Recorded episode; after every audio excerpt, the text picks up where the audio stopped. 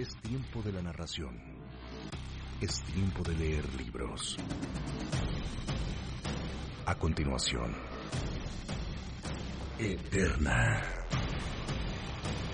De Guillermo del Toro y Chuck Hogan. Publicado por editorial Suma de Letras. Soy Mariano Osorio.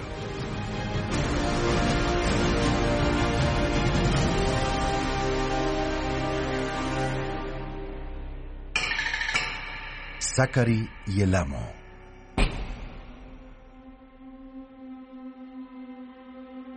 Eres leal, Zack. Estás agradecido por todo lo que te he dado, por todo lo que te he enseñado. Lo estoy, respondió Zachary al amo, sin dudarlo un instante. Kelly Goodweather, encaramada en una repisa cercana como si fuera una araña, observaba a su hijo. El fin de los tiempos se acerca, donde definiremos juntos el nuevo orden sobre la Tierra. Todo lo que sabías, todos los que estaban cerca de ti, van a desaparecer. ¿Me serás fiel? Sí, lo seré. Me han traicionado muchas veces en el pasado. Por eso estoy familiarizado con esta mecánica, con estas conspiraciones. No lo debes olvidar, Zack. Una parte de mí va a residir en ti. Podrás escuchar mi voz con total nitidez y a cambio yo estaré al tanto de tus pensamientos más íntimos. El amo se levantó y examinó al niño. No captó ninguna vacilación en él. Respetaba al amo y la gratitud que expresaba era sincera. Una vez fui traicionado por aquellos que deberían haber sido los más cercanos a mí, con los que yo compartía mi esencia, los ancianos. Ellos tenían orgullo y no un hambre real. Estaban contentos, viviendo sus vidas en la sombra. Me culparon de nuestra condición y se refugiaron en los desechos de la humanidad.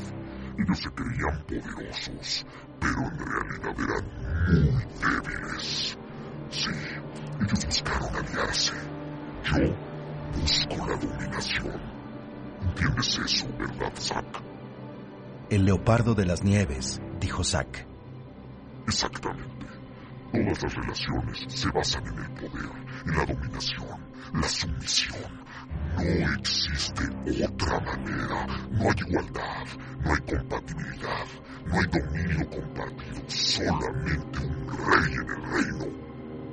Y aquí, el amo miró a Zack con precisión calculada, promulgando lo que creía que debía ser la bondad humana, antes de añadir.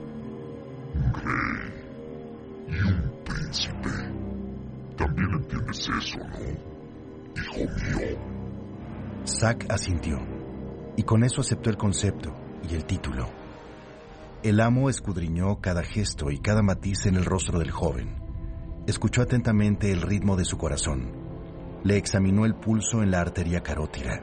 El niño estaba conmovido, excitado por ese vínculo ficticio. La jaula de leopardo era una ilusión y tú necesitabas destruirla. Los barrotes y las jaulas son símbolos de debilidad, medidas imperfectas de control. No puede optar por creer que están allí para subyugar a la criatura en el interior, para humillarla. Pero a su debido tiempo, uno comprende que también están allí para mantenerla encerrada. Se convierten en un símbolo de tu miedo. Te limitan a ti, a la bestia que está dentro. Tu jaula es simplemente más grande. Y la libertad de leopardo se encuentra en estos confines. Pero si lo destruyes, dijo Zack, desarrollando el argumento del amo. Si lo destruyes, ya no quedará ninguna incertidumbre.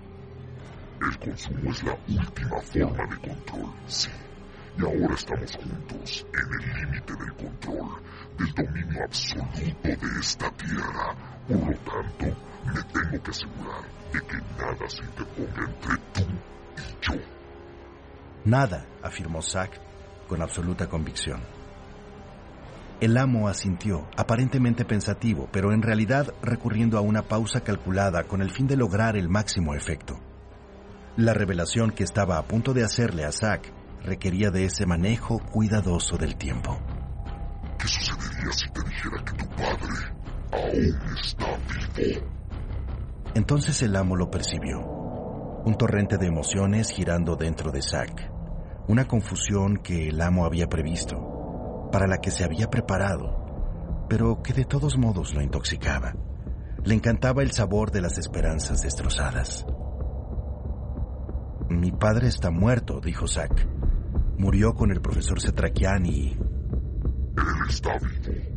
Esto ha atraído mi atención recientemente.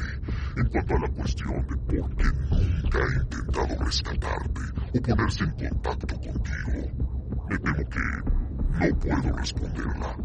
Pero él vive e intenta destruirme todo el tiempo.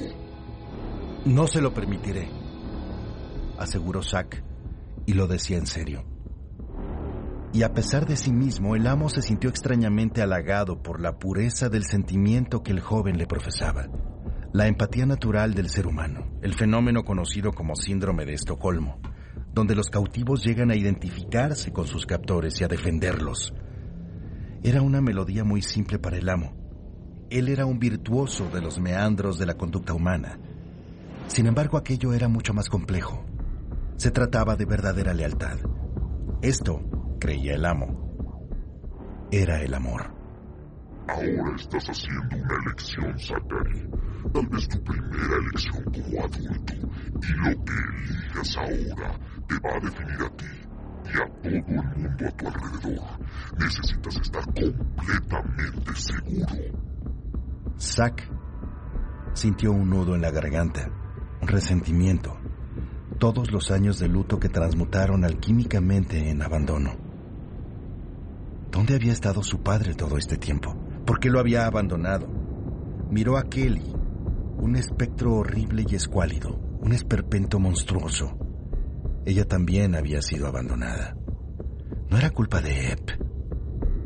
No los había sacrificado a todos ellos, a su madre, a Matt y al mismo Zack, a cambio de perseguir al amo. Había más lealtad en el espantapájaros que era su madre que en su padre humano. Siempre tarde, siempre lejos, siempre inaccesible. Yo te he elegido, le dijo Zack al amo. Mi padre ha muerto. Deja que siga siendo así. Y una vez más, Zack lo dijo en serio.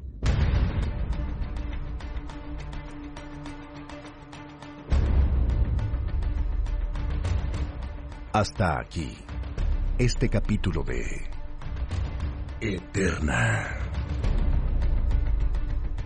de Guillermo del Toro y Chuck Hogan, publicado por editorial Suma de Letras. Por tu atención y compañía, gracias. Soy Mariano Osorio. Hasta el próximo de la serie.